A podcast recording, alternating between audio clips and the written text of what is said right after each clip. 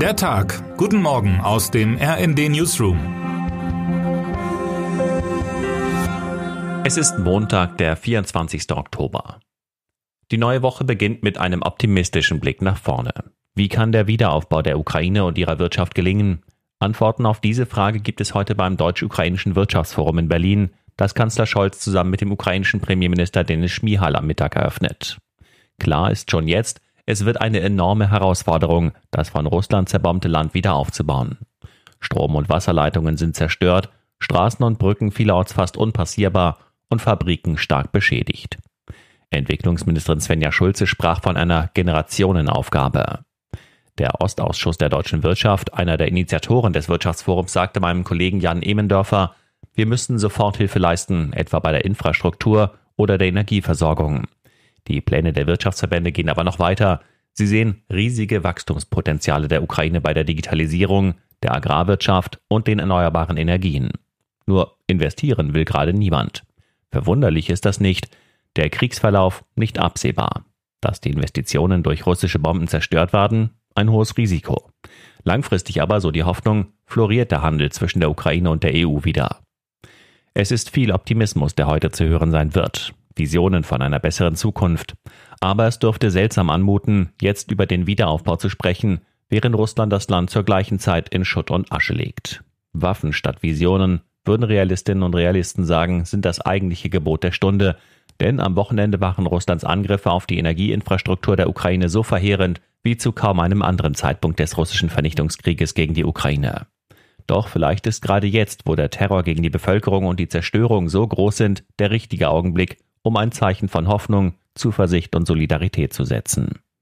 Das gigantische Ausmaß der Zerstörung in der Ukraine sieht mein Kollege Can Meray gerade mit eigenen Augen.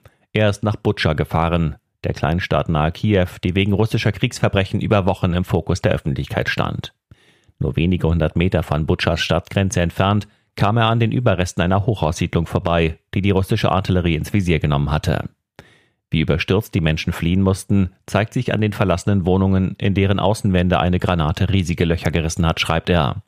Bei seinem Besuch in Butscha berichten ihm die Menschen von einer grauenvollen Besatzungszeit und den unvorstellbaren Gräueltaten. Spätestens nach Butscha, so hieß es immer wieder, sei eine Zukunft an der Seite Russlands nicht mehr möglich. Die Zeitenwende hat auch in der Wirtschaft längst Form angenommen. Ein Kohleembargo ist in der EU bereits in Kraft getreten und auch für russisches Öl und Gas sucht Europa derzeit Alternativen. Doch für eine gravierende Abhängigkeit gibt es bisher keinen Ersatz, russische Brennstäbe für Atomkraftwerke. In Europa gibt es allein 18 AKWs, die auf spezielle Brennstäbe angewiesen sind, die ausschließlich ein russischer staatlicher Giga-Atomkonzern herstellen kann.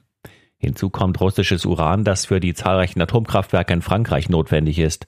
Selbst beim Rückbau der alten AKWs in Deutschland hat Russland seine Finger im Spiel. Die Zeitenwende, sie steht noch ganz am Anfang. Termine des Tages.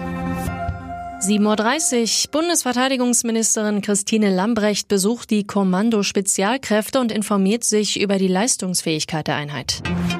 10 Uhr. Die EU-Umweltminister treffen sich in Luxemburg, um unter anderem über die Position der EU für die bevorstehende UN-Konferenz über Klimaänderungen zu sprechen.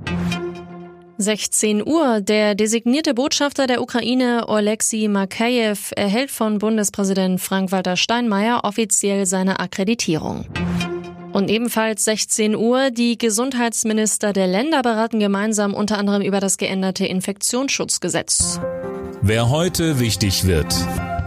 Nach dem Rücktritt von Premierministerin Liz Truss sucht die konservative Tory-Partei erneut nach einer neuen Führung. Innerhalb einer Woche soll ein neuer Regierungschef oder eine neue Regierungschefin gewählt sein.